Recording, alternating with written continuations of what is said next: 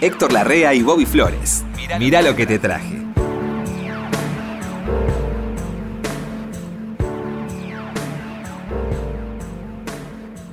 Flowers. ¿Cómo le va, Héctor? Qué gusto de encontrarlo en este lugar. Así es. Siempre vengo. porque Siempre en el mismo día de la semana a estas horas. Sé que lo encuentra usted, Héctor. Muchas Usted gracias. sabe, somos muchos ya que venimos a buscarlo a usted. Usted sabe que hay mucha gente que lo busca, ¿no? Sí, sobre todo mis acreedores. Bueno, está bien. Eh, le manda saludos el pastor Jiménez, nuestro querido ¿Cómo le productor. va el amigo Jiménez? Y está ahí, él está. De vez en cuando viene. Sí.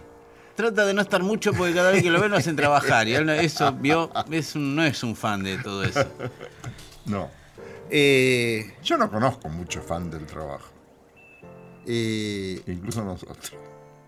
mire, Héctor. ¿Qué dice Flores? Eh, bien, ¿quién era que decía buscate un trabajo que te guste y no trabajas nunca?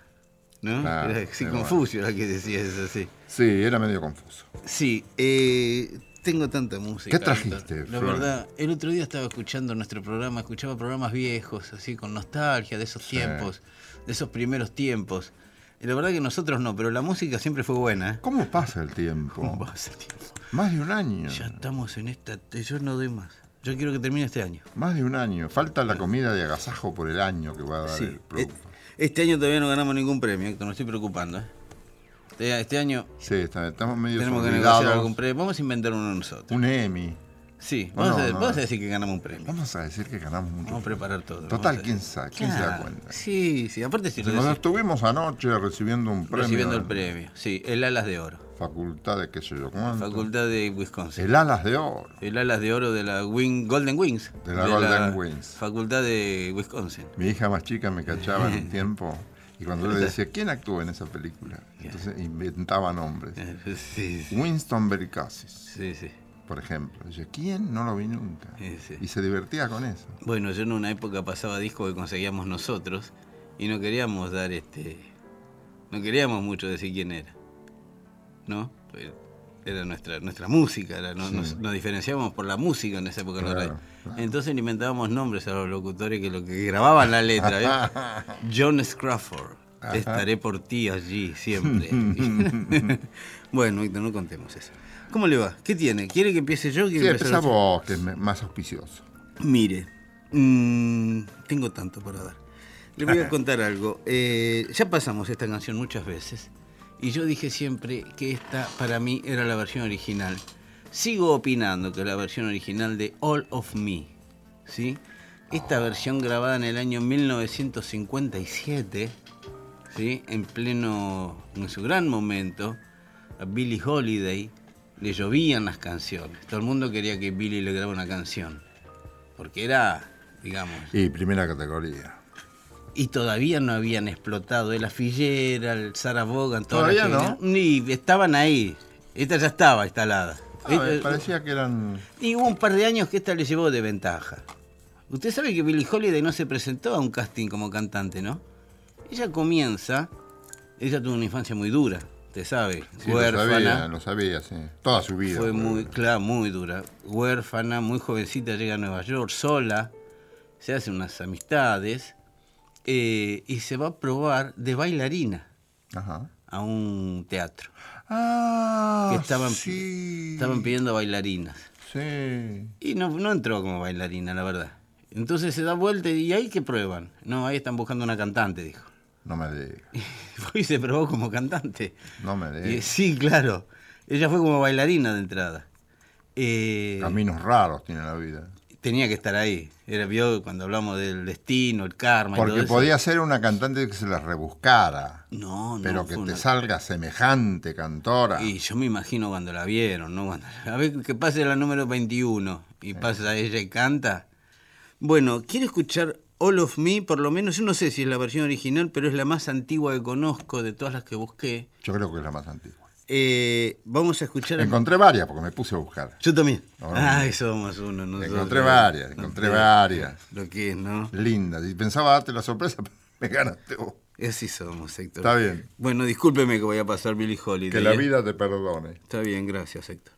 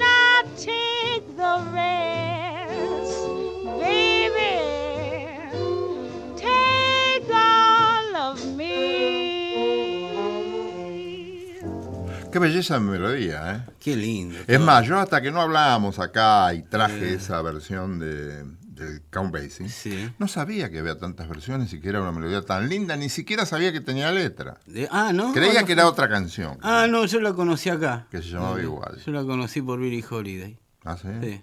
Qué lindo reloj tiene, Héctor. Sí, sí. Mira la hora siempre usted. Y a cada rato. Y Tengo un amigo que es coleccionista de relojes. ¿Para qué se coleccionan cosas? ¿Vos coleccionas cosas? No. No, no. Es más, si me regalan una colección completa, vendo una. O regalo. No, pero no, no, quiero digo tenerlo completo. No, no quiero de nada completo yo. No, está bien. Cuando me regalaron, la, un día me regalan las obras completas de Borges, que eran tres libros, En ese y re- regalé uno, claro. Oh, me acordé de vos el otro día. Uh, ¿qué hice? No, porque ocurre, ¿te acordás que vos me dijiste que habías ido a ver a Borges Sí, cuando hizo la, conferencia, en de Swedenborg En el San Martín, sí. en San Martín? Sí, ¿Qué año fue? 80. Bueno, antes de eso, en el 70 y... no sé si 70 y pocos o 70 y muchos, Sí. me, me voy a fijar después, 77 creo, Mm. 77, sucedió lo de... El, él, él va a un teatro, Sí, a un teatro de la calle Marcelo T. Alvear, sí el Coliseo.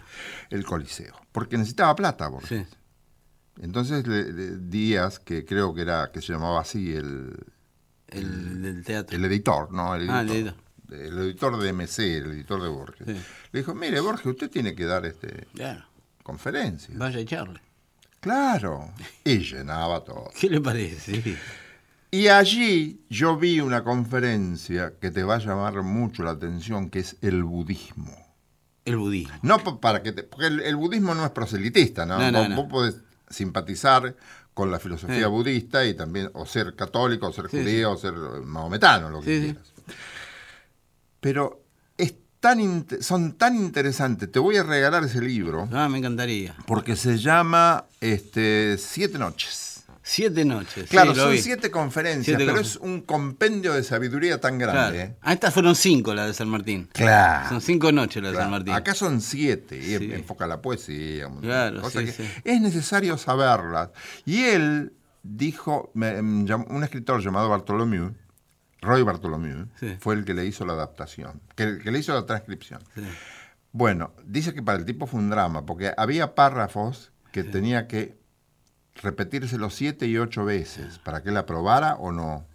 Y la lectura de la obra, de cada conferencia completa, la tuvo que hacer cuatro veces. Cuatro veces una conferencia de mínimo 40 minutos. Es como mucho. Sí. Pero él, él dijo, no, dice, me preocupo mucho porque esta obra es como mi testamento. Claro. Es interesante tener esa obra. Sí. Y se llama Siete Noches y se editó, Sí, lo sí, tengo que conseguir por Mercado Libre. Porque Lo vi, vi, lo vi, lo vi el libro, vi el libro. con Siete Noches. Es muy lindo, hay que Qué tenerlo. Lo- Los tipos Bueno. que trabajamos en comunicaciones tenemos que conocer esa Sí, cosa. gracias Héctor, Al contrario. por favor. Bueno, ¿qué opinas de los duetos? Mire, De, de los dúos, de los, de los muy famosos que, que cantan con otros. Mm, Vivos, ¿eh? Es, sí, sí, no sí. como Sinatra No, que como pusieron Sinatra lo que ellos quisieron porque él había Sí, muerto. Se lo hicieron igual que Nat King Cole. A Nat King Cole también hicieron un disco de duetos, ya muerto él, y lo pusieron cada uno al lado. Eso me pasa Nat Cole metió la pata varias veces. en vida. Si él, en vida, si Mm. él cantaba tan bien en inglés, si era uno de los principales cantantes de jazz, Sí. hombres, ¿por qué se metió a grabar en castellano que es, es un ridículo total? Sí. Con este tanga que es burlánico. No. Sí, sí. No, no, sé, bueno. Yo ahí- decía en ese momento, no, maestro, no. No hace falta. ¿Por qué eso? Sí. Y que vendió mucho, ¿eh? Sí, obvio. Sí, sí, yo me acuerdo. Discos estaban en mi casa. Me da la sensación de que no les importa. Nat King Cole Navidad con Nat King Cole estaba en mi casa. ¿Ah, sí? Un disco de Navidad de Nat King Cole. Bueno, eh, no, yo los dúos, la verdad que quiero, voy, veo, quiero ver. No compro así uno de dúo de... Bueno, yo tengo uno de dúos. Hmm. Son desparejos, Son generalmente. Aquí hay uno de Tony Bennett. Bueno, Observa mi pronunciación. Sí. Tony Bennett. Bennett. Este, para pronunciar bien en inglés hay que pronunciarlo atravesado, entonces parece que hablarás bien. Yes. Acá grabó con latinos. Uh, Está con Chayanne, con Talía, con Cristina Aguilera, con Marc Anthony, con Dani Martin, con Franco De Vita, con Gloria Estefan, con Juan Luis Guerra, Bueno, con Vicentico, Bueno, con Ricardo Arjona, con Romeo Santos. Arjona, y- Arjona. Arjona, ¿y qué? Y bueno, bueno, lo que le digo yo. Bueno, pero hay uno Sí, que siempre. me parece que hay que traerlo porque se trata de un dueto de Tony Bennett con Vicente Fernández, El mexicano. el El mexicano, Fernández. que fue un heredero de, de Negrete, de Jorge Negrete, Jorge que fue un gran cantante, con Sí, gran sí. éxito en la década del 40 y en los 50 también, en México. México Sí. era muy popular por sus, sus charros y demás. Sí. Él cantaba mucho tradicional mexicano, Negrete, ¿no? No era bolerista. No, no, no, no era bolerista. El- Era- este muchacho sí, Vicente Este es Fernández, más bolerista, que es el padre de Alejandro Fernández, no sé si lo dije ahora. Este, y canta tan bien que además canta una canción mexicana que se llama Regresa a mí. Tony Una- Bennett canta. Tony Bennett Ah, cantando Regresa a mí y haciéndole por ahí cuando ca- canta una parte uno una parte otro, porque esto se graba, antes se decía por teléfono. Sí, sí. Ah, sí, sí. Ahora es por internet. Se graban las pistas y se la mandan. Claro, y- te dicen, bueno, esto va a ser así, así, así, le mandan todo el detalle, usted hágale grabar a su artista Claro, esto, y sí. chao, adiós. Cuando esté listo me lo manda. Pero el artista ni se entera, No, ni sabe. ni sabe. Vas a ver qué linda segunda voz hace Vicente Fernández, que fue un hombre muy premiado. Tiene 71 álbumes grabados. Qué. Vicente Fernández. Un gran artista y además Sí, afinadísimo. a mí me gusta pasarlo por radio cuando canta boleros, porque es una delicia para el oído. Te invito, Flowers, a escuchar a Tony Bennett cantando a dúo con Vicente Fernández en la canción Regresa a mí. Cómo no. Bueno.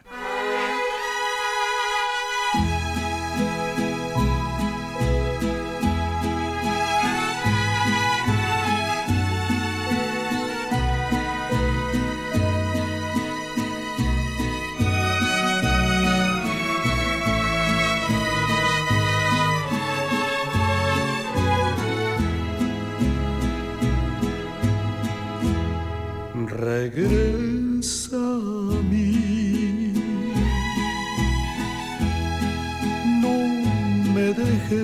tan solo.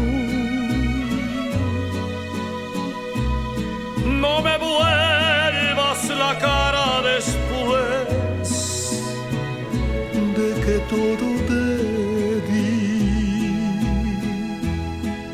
Return to me, for my heart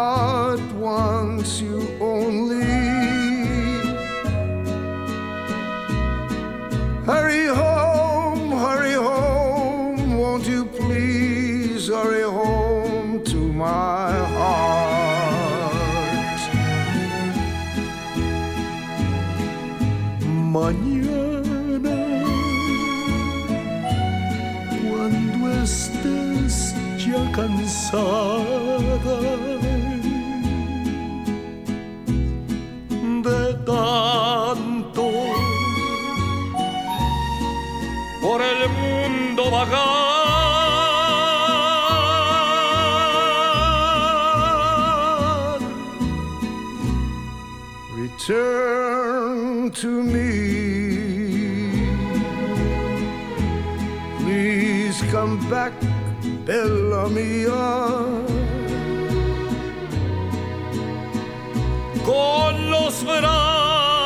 Brazos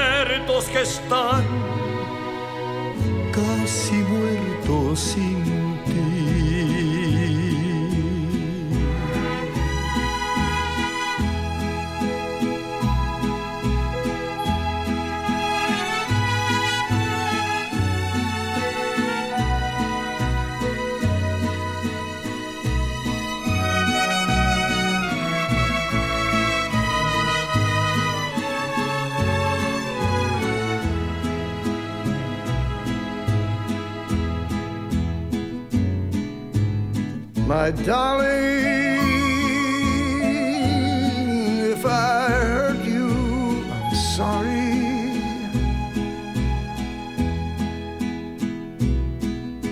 Forgive me. And please say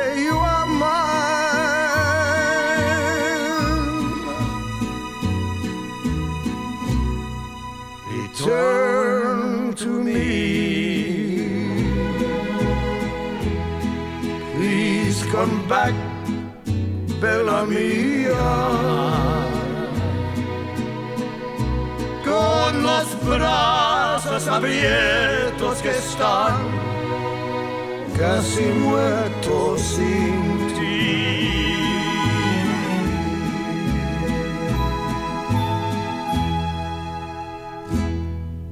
Está a la altura de los acontecimientos. Sí, me imagino que debe ser el punto más alto de este disco también, ¿no? Sí, sin ninguna duda. Yo lo escuché todo, sin despreciar a nadie. No, no, no. Pero hay una carrera, hay una, una carrera musical muy grande, un hombre, como te digo, con 71 discos grabados, Sí. toda una tradición. Eh, se, llama, Fer- eh, se llamaba, tuve que ir a googlearlo porque yo no, no tenía mucha data de él. A Vicente Fernández. Es de Huentitán, El Alto, Guadalajara, Jalisco. Nació en el 40.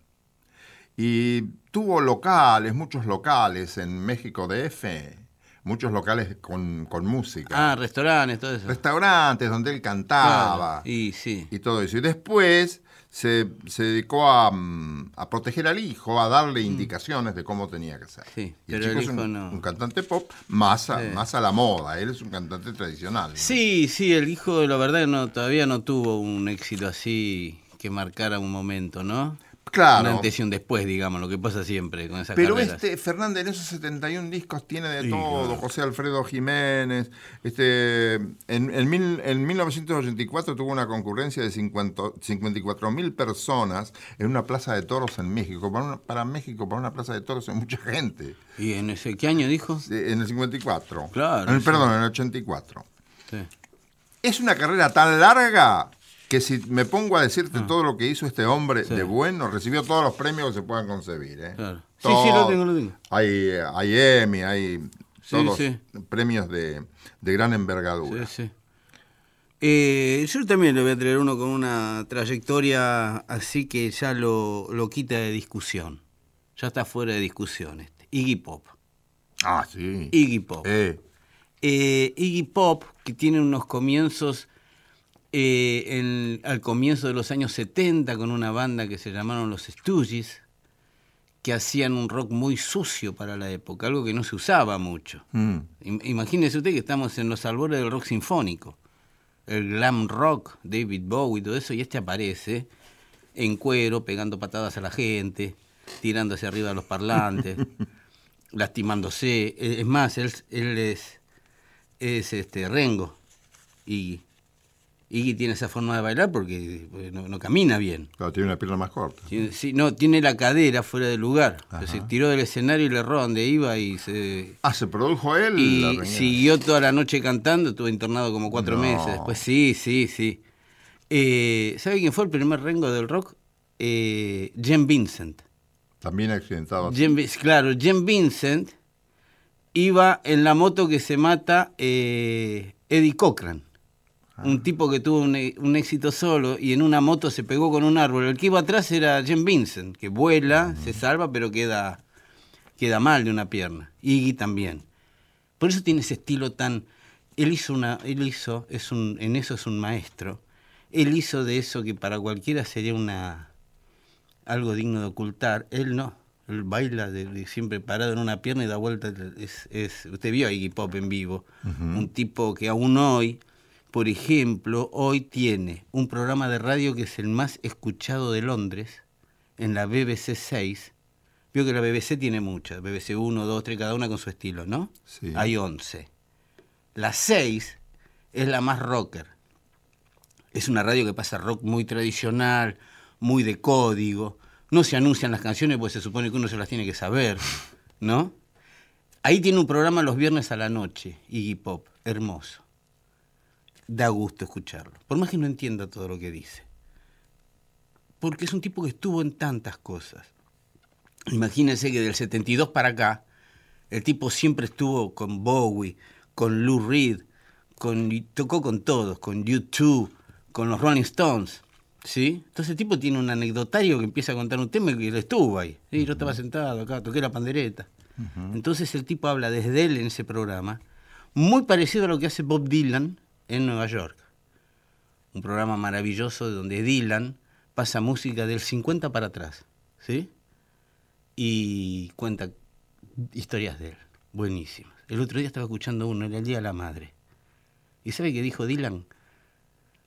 Madre es esa persona que reparte su amor entre 10 hermanos y cada uno de los 10 hermanos cree que tiene todo el amor de su madre. Ah, qué bien. ¿Vio? Sí, y pop, más Claro, rock. cada uno recibe la plenitud. Claro. Ah, Eh, bueno, Iggy tiene su propio programa de radio, tiene, hace giras cada, cada tanto, arma un grupito y sale a tocar. Cumplió 70 años hace unas semanas y dio vueltas por todo el mundo. Cuando llega a Argentina, se pone de novio. Yo le contesto, con una argentina, como Sabina. Se pone de novio con una argentina, se la lleva. Después me dijeron que hubo varias argentinas, pero bueno, no sé cuál es esta. ¿Es la vida del hombre? Sí, sí, en la vida de Iggy Pop es un piratón. Ah, sí. Eh, y después, eh, nada, se vuelve la chica, no sé en qué terminó. Un romance así de verano. Y le hace un tema. En ese momento estaba grabando un disco, Iggy Pop, y le hace una canción a esta chica que se llama justamente Miss Argentina Ajá. donde él cuenta, entre otras cosas, que ella es hincha del fútbol, de los Rolling Stones y tiene un hermano con la remera de los Ramones.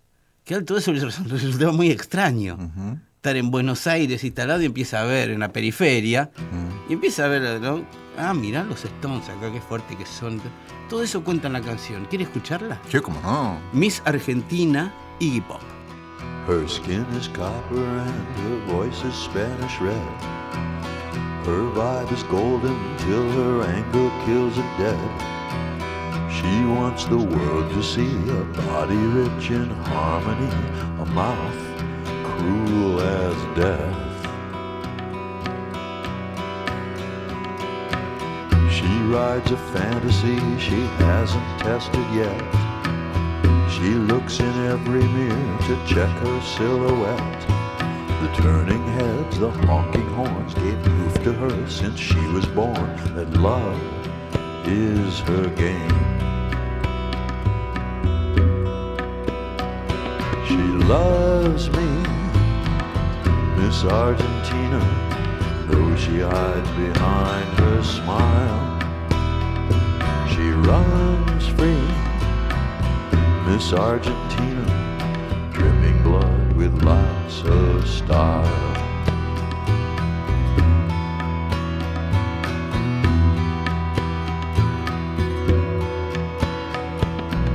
She loves to stay in bed and watch the movies play.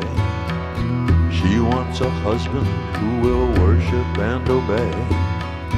The moods that she enjoys, like children's games and football toys, she laughs without shame.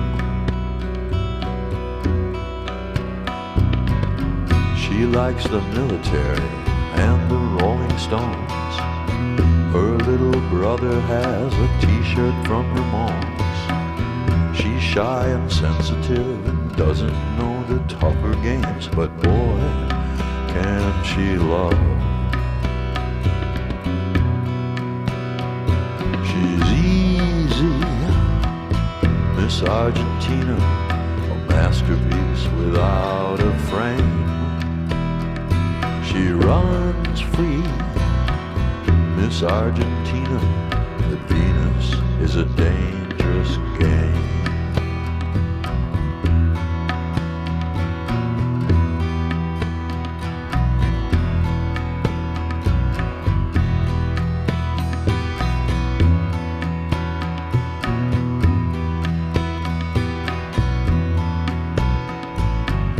She saves my spirit with a light. She's greedy, lazy, and impossible to like.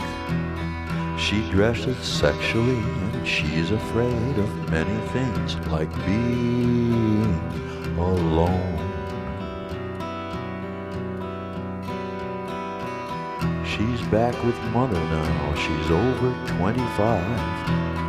I tried to keep her, but she buried me alive.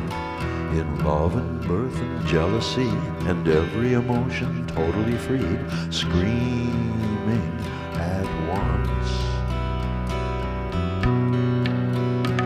But she loves me, Miss Argentina, while she hides behind her smile. She runs free, Miss Argentina, dripping blood with lots style. She's lovely, Miss Argentina, a masterpiece without a frame. She's easy, Miss Argentina, but Venus is a dangerous game. Ahora yo digo, qué espíritu inquieto de investigador ha tenido, ¿no? Y- Para andar por Buenos Aires y enterarse de esas cosas. Sí, sí, bueno, yo lo conocí ahí la primera vez que vino a Buenos Aires, en el 84, 86. Un hombre no común, interesado por esas cosas, ¿no? No, no, un tipo que... En un lugar culturalmente diferente. Claro, ¿sabe lo que nos dijo? El, el- vino el manager a hablar con nosotros, que estábamos ahí pendientes de lo que necesitara ahí, ¿no? Éramos muy pocos en la rock and pop en ese momento. El que trabajaba en la radio trabajaba también en los shows y trabajaba en la agencia, ¿no? Sí. Y, y quiere ir a comer, Iki. Ah, Eso, eso era todo terreno. Eso era todo terreno, Claro. sí. Divino, una época divina. Y me dice, quiero ir a comer, señor. Y want a dinner. Bueno, le vamos a buscar, no, no quiero ir donde van ustedes. No quiero correr riesgos. Al bodegón. Entonces, sí, lo empezamos, lo llevamos a, un- a uno que estaba por ahí en, en acá, en el centro, en la valle. Y el tipo feliz de vivir esa experiencia, de esperar que nosotros Ah, pidamos ¿sí? para pedir él, Ah, ¿sí? comer lo que te señalaba y te decía, ver la milanés, pues, milanés, Qué milanés. personalidad interesante. Divino equipo, un ser excepcional. Sigue la radio. Mira lo que te traje. Bueno, Héctor, estoy esperando a ver usted. ¿Le gustó Iggy Pop? eh? Lo, no, Sí, le noté, la. No, personaje interesante, además canta Sí. muy lindo. Canta lindo. Sí, tiene estilo. Lindo, es muy entrador. Tiene un disco- No dudo que acá haya gustado. Tiene un disco muy interesante, uno de los últimos que hizo, donde hace bossa nova, Ah, bueno. de Smoking. Ese es muy interesante ese disco. Claro, con Smoking la, la voz sale distinta. Sí, él, él agarró de Smoking, no sé por qué. Le, le- no sé dónde linkeó el Smoking con la bossa nova, pero hizo un disco fantástico. Después se lo voy a traer ese. Bueno. Para lo que traje ahora, Sí. tengo que, antes que nada, pedir disculpas porque el sonido no es el buen sonido total, 100% de Radio Nacional. Van a tener que hacer una concesión para escuchar a Troilo. Bueno, Un, este, un Aníbal Troilo especial, porque hay una cosa que a mí me extraña. Por ahí por los 62, 63, editan el primer Forexport en la Casa Víctor. sí. Forexport de Aníbal Troilo. Troilo for Sport, sí. Troilo Forexport, que con eso me parece que estrenaban un nuevo sistema de, de- ¿cómo se llaman los dos canales? De estereofonía. De estéreo, sí. De estereofonía. ¿Qué eran quinteto de Troilo esto? No, no, la orquesta. La orquesta, La la orquesta, y él agrandaba la orquesta. Como está agrandada la orquesta, él ponía más arcos, Claro, claro, sí, era lo que a él le gustaba, para grabarlo y dejarlo grabado y no limitarse a 12 personas como tenía que ser en los bailes o en el cabaret o en la radio. Ah. Sí, sí. Porque el presupuesto era otro. Claro. Acá se gastaba una sola vez. También llevó una orquesta grande a la, cuando fue el tango al Colón en el año 1972. Ahora, por eso me interesó esto, porque para mí fue un hallazgo. En las reediciones de, los- de ese disco Forexport, sí. no figuraba recordando a Discépolo, donde con el arreglo de Julián Plaza, Troilo, Pichuco, Aníbal, hace una evocación eh, que es eh, conmemoración y admiración también de parte de él para con quien había conocido mucho, que era Discépolo, gran compositor de músicas y gran autor de letras, no Sí. cabe ninguna duda. Claro. Así aparece el tango 1, aparece Cambalache y una milonga candombe que se llama Sí. Candombe, que yo no la conocía y no la he escuchado por nadie nunca, Ah. nada más que en el medio de esta selección que se llama Recordando de Discépolo y que toca Pichuco. También, la única versión que hay está sacada del sonido de la televisión. Que No, creo ¿Por que- qué? ¿No está grabado en un disco eso? estaba grabado en un disco, pero no fue reeditado, de modo que el que no tiene el vinilo de El aquel original, entonces claro. se quedó sin el. Yo, por ejemplo. ¿Cómo no se reeditó eso? Y no se reeditó, no sé, no entiendo. Y no, no debe estar el máster. Sí, usted sabe que se han perdido. Sí, se puede haber perdido. Acá puede perderse Acá cualquier se cosa. sí, se ha perdido cada Si vos cosa acá. escuchás los discos de, de Armstrong del año 20 Sí. y comparás con uno del año 20 nuestro, te vas a dar cuenta. lo Sí, que- sí, sí. Acá han ido a pedirle el disco a un vecino que lo tenía. Allá te conservaban todo. Sí, sí, sí. Por eso le digo, me extraña que no sea un, un Troilo, no una canción de Troilo para Discépolo. Justo, recordando de Discépolo Claro. que es una hermosura. Y Sí. Troilo le pone esa, ese encanto que tiene el, el hombre Sí. que lleva el tango puesto, Claro. el, el tango en la sangre, ¿no? Claro. Y, y- y el arreglo Sí. de Plaza es fenomenal. Julián Plaza. De Julián, de Julián Plaza. Siempre con Troilo al lado, porque Troilo instrumentaba. El de Danzarín. El de Danzarín. Entonces Troilo, le- Troilo instrumentaba. Sí. Él le decía, acá ponemos violines, acá Ah, iban y tocando. Plaza arreglaba. Y claro, él le anotaba y decía, acá violines. Acá violines, Se claro. acordaba Troilo. Si no, borraba, borraba. Sí. Siempre borró, ¿eh? Dicen que siempre a todos los arregladores claro. le borraba cosas. Y sí. Recordando a Discépolo, es memorable por muchas cosas, por lo, que trae a la manera de Troilo de Discépolo, y además por ese candombe que lo van a escuchar en el medio, que él solía tocarlo después solo, pero no tenía trascendencia con, con Grela. Cuando Roberto Grela, Claro, cuando se guitarrista. presentaba con el con Grela, yo lo vi una vez en. Ahora me vas a decir nunca un, un museo. Nunca Yo lo vi una vez en Caño 14. Pero nunca museo. ¿eh? Nunca no, ni museo. de casualidad. ¿eh? Tocar con Grela este, ese, ese candombe solo, pero la gente no lo reconocía ni sabía de qué se trataba. ¿Querés escuchar recordando de Discépolo, Troilo en vivo en el Colón? Un sonido bastante opaco, No no, es lo que yo quisiera, pero vale históricamente. Sí, sí. Sí, sí. Año 72, Pichuco, qué lindo Pichuco. Qué linda persona era Pichuco. Qué linda y música. Le gustaba, le gustaba, era un gordo elegante. Le gustaba este, sentirse bien. Y en, esa, mm, en ese programa, en esa actuación en el Colón, se lo ve de espaldas por la televisión. Un era gordo, pero tenía buena figura. Cosa rara, ¿no? Sí, sí, sí. tenía elegante, sí, muy sí. buena figura. Usted de gordo también ha tenido buena figura. Pero hace tres meses que me estoy matando. con unas viandas. ahí. Se lo ve saludable, sí, Y me alegro sí, mucho. Y te sale más caro que comprar un auto importado. Pero la- está muy bien, no se viandas. fije en eso. Pero quiero, sen- quiero sentirme bien para no provocar. Hay una edad donde hay achaques naturales. Sí, bueno, obvio. no tenés que traer más achaques a propósito. Tenés que cuidarte la comida, tenés que cuidarte de no hacer ningún desarreglo y todo eso. Pero usted Volviendo, con esa, con esa peluca y esa figura, usted da Ah, sí, sí. 15 años menos. y en la ¿no? foto que me hizo una radio donde yo trabajo, Acá, de- me la regalaron una dentadura nueva Ah. y un lifting.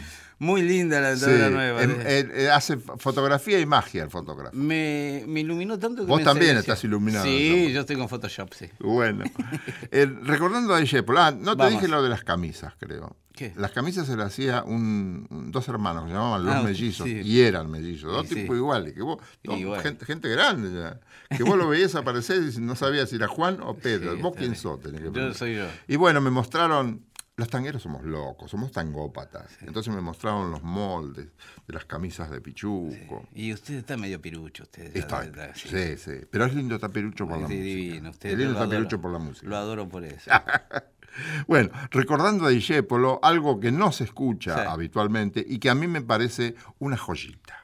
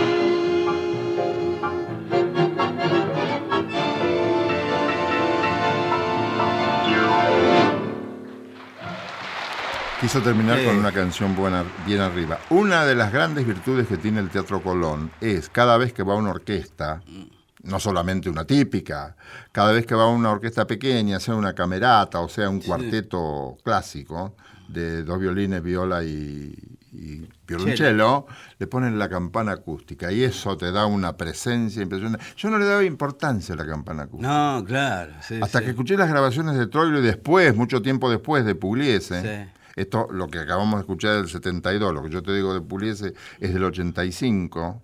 Pasó tiempo. Sí. La campana es la misma, el teatro es lo mismo, pero todo sale perfecto Sí. cuando ponen esa campana para grupos pequeños. No, la, no es necesario cuando está la sinfónica, que pueden ser 60, 70. Ah, claro. Sí, sí, igual dos cosas le voy a decir. A mí me dijeron un día el Colón no se microfonea.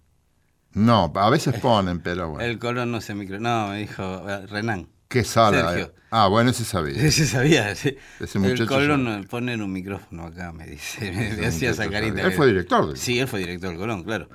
Y este, por otro lado, lo que usted dice de la campana del Colón, yo lo vi en el rock. Eso es, vio cuando en la batería le ponen como una mampara de vidrio al Sí. baterista, que yo nunca entendía por qué era. ¿Por qué le ponen la mampara de vidrio? Porque si no desborda. Y después me explicaron, ahí dominás la, ahí pones la batería donde vos querés, me decía el que estaba grabando. Claro, claro.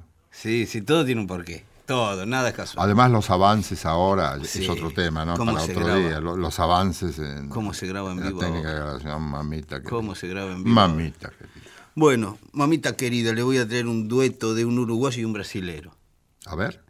Uruguayo. Eh, Drexler, ah. Jorge Drexler, ¿sí? Por Uruguay. Tiene un tema que le se lo voy a comprar para mí. Sea. Sí, bueno, tiene cómo compone, ese Sí. pibe, cómo compone. Gran artista, ¿eh? Gran artista, buen cantante, un guitarrista muy sobrio, pero muy eficaz.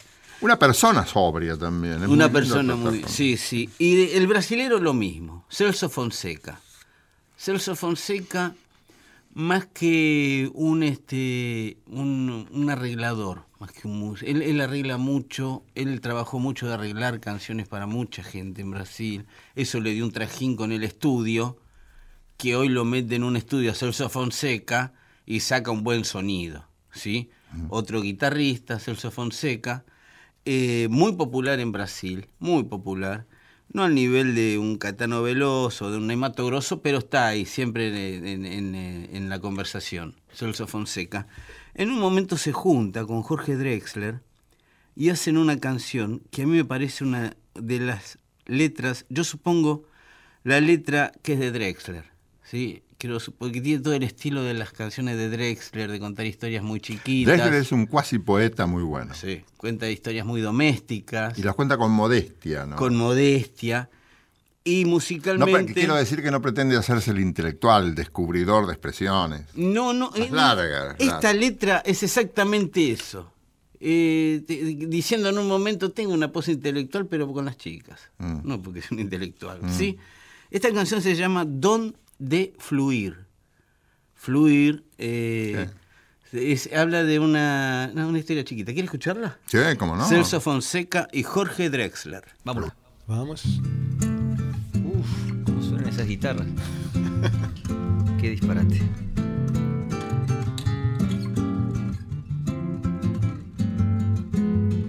Los dos parlantes afuera, la música en el balcón, cayendo por la vereda en sonoro por botón. Alguien me acerca un trago, alguien me quiere hablar. Yo solo quiero que mires mientras te miro girar. Llevas el cabello suelto y sandalias en los pies. Tu vestidito violeta cabe todo en una nuez.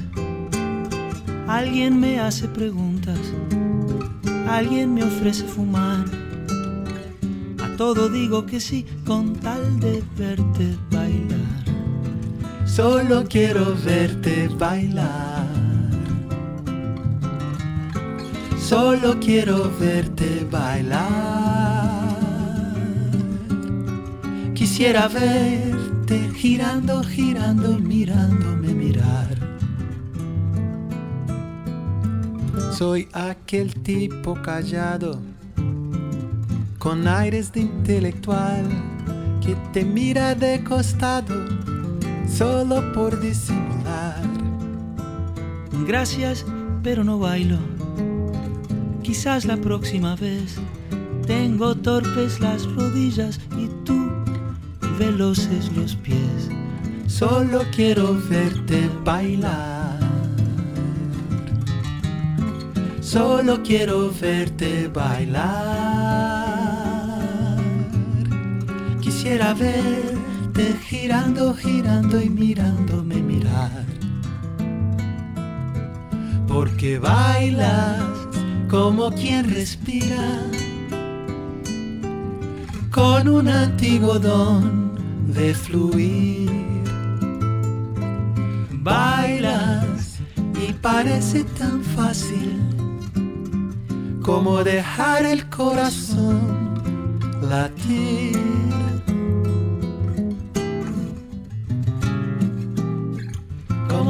El corazón latir.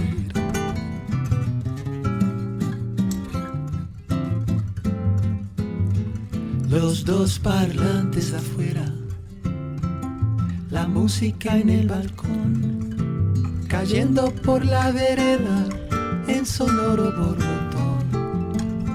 Los músicos no bailamos, ya habrás oído decir, gracias de todos modos, gracias por insistir. Solo quiero verte bailar. Solo quiero verte bailar. Quisiera verte girando, girando y mirándome mirar. Solo quiero verte bailar. Solo quiero verte Quisiera verte girando, girando y mirándome mirar. Porque bailas como quien respira con un antiguo don de fluir. Muy lindo amigo, ¿eh? El tipo y la guitarra. Cuando Sí, están- además que bien Muy, sí, los dos se dan lugar. Sí, Ninguno quiere tapar al se otro. corresponde la, La verdad, una de la presencia de cada uno de ellos, ¿no? Aquí tiene un dueto que es un dueto que le pongo una moneda. Sí, sí, sí, Sí. sin ninguna duda. Jorge Drexler y de Uruguay y Celso Fonseca de Brasil. Ese es un dueto pertinente que no hay que explicarlo. No. Si vos tenés que explicar la cosa. ¿Dónde fluir? Fluye. Te voy a presentar a una cantante que no escuchamos por primera vez. Oh, Uno de sus nombres es Juana. Juana. Eh, hay varios Juana. El primero es Ella. Y el Uh. apellido es Fitzgerald. Ella. Jane Qué Fitzgerald. qué linda. le, le decían varias cosas, le decían. De todas buenas, ¿no? Sí. Lady Ella, la reina del jazz, la primera dama de la canción. Aún no oye. Pero ella no, ella era cantante de jazz, pero era medio parecido a lo que hacía Armstrong. Ella cantaba swing, blues, bossa nova, samba, gospel, gospel, Sí. que lo traía de chica. eso, ¿no? Claro. El padre era eh, pastor. ¿El padre de él era pastor? Sí, sí, sí. Ah, como Aretha Franklin. Y canta claro, y cantaba canciones navideñas también. Bueno, se usaba mucho salir del coro de la iglesia a los estudios de grabación. Y porque ¿no? si estabas en el coro de la iglesia, porque cantabas bien, ¿eh? Claro. Tenías material, Tenías material. tenías madera, como dicen los entendidos. Bueno, dicen que la... A partir de ahí, Claro. este, te, Se podía laburar. Te enseñaban todo y eran muy rigurosos los directores Sí. de coros de las iglesias. Bueno, la diferencia entre el viejo soul y el neo soul, que está tan de moda ahora, lo dijo Quincy Jones hace unos años, como siempre. Mm. Que no le erraban uno. No le erraba nunca. La diferencia es que antes iban del coro de la iglesia al estudio y ahora van de la calle al estudio. Y, Es diferente el sonido. y claro. Es Diferente más- sonido. Es más básico, es más fuerte, es Sí. más y no tiene tanto arreglo. No hay un Marvin Gaye hoy. Hoy todo se hace ya. Hay una forma. Dicen además que los directores, como te digo, eran muy rigurosos. Entonces Claro. aprendés o aprendés. Y sí. Aprendés o no figurás en el coro. O no, no cantás, claro. Bueno, te traje a Ella Fitzgerald. Sí. Esto lo voy encontrando, lo voy descubriendo. El disco se llama nada menos que Ella in London, Ah, pero fue con un pequeño grupo, un grupo de, de- de- de cuatro, ¿qué es un vivo? un piano en vivo, En vivo. Ella Fitzgerald en vivo. Que todo esto me lo han ido regalando con el tiempo. Claro, pasa. Son todas sí. copias que yo no, no- no Sí. tenía y amigos les daba lástima Porque yo debo haber puesto una cara de pobre persona de no tener los- estos discos que Sí, sí. que por ahí me los regalaban. Bueno, a mí me pasó con usted. ¿eh? Usted me mira con esa cara de niño herido y le regalé Miles Davis un día. Acá tiene un piano, Sí. una guitarra, un bajo y una batería. Ah, no hace falta más. Y esto es del año 74. Ni viento, nada, ¿no? Ningún viento. No tenía saxo. No, no, no. Mire, No sé por qué. pero he probado. Porque en. Berlín hubo poco tiempo, bueno, Eh. 10 años antes, en, en otros lugares, ha Sí. ido con una orquesta grande. Sí, sí, una enorme orquesta. No, me imagino que no le costaba conseguir un saxofonista. No, pero no quería, no, no. No, además este, son temporadas que tienen los artistas. Claro, claro, claro. Como le agarraba a Gardel también. No, no, no, decía no, no. Canaro le quería poner 25 músicos acá. A mí me No, gusta tanto Gardel con las guitarras. Terminó con 8. Gardel con las guitarras es otra cosa, ¿no? Ah, sí, a mí me gusta todo. Sí, sí. Otro día vamos a hablar. Ahora te quiero hacer escuchar Sí, un clásico de clásico de clásicos. sí. Que a veces los evitamos a los clásicos de clásicos porque, Porque son ya- clásicos de clásicos. Pero hoy vamos a escuchar Sweet George Brown si querés, Flores. Georgia. ¿Cómo, ¿Cómo generó canciones Georgia? eh? Es Georgia. Georgia, Eh, Mamá, en Rainy Night in Georgia. eh, Ella en Londres. Qué grande. Amigo. Thank you very much. Thank you.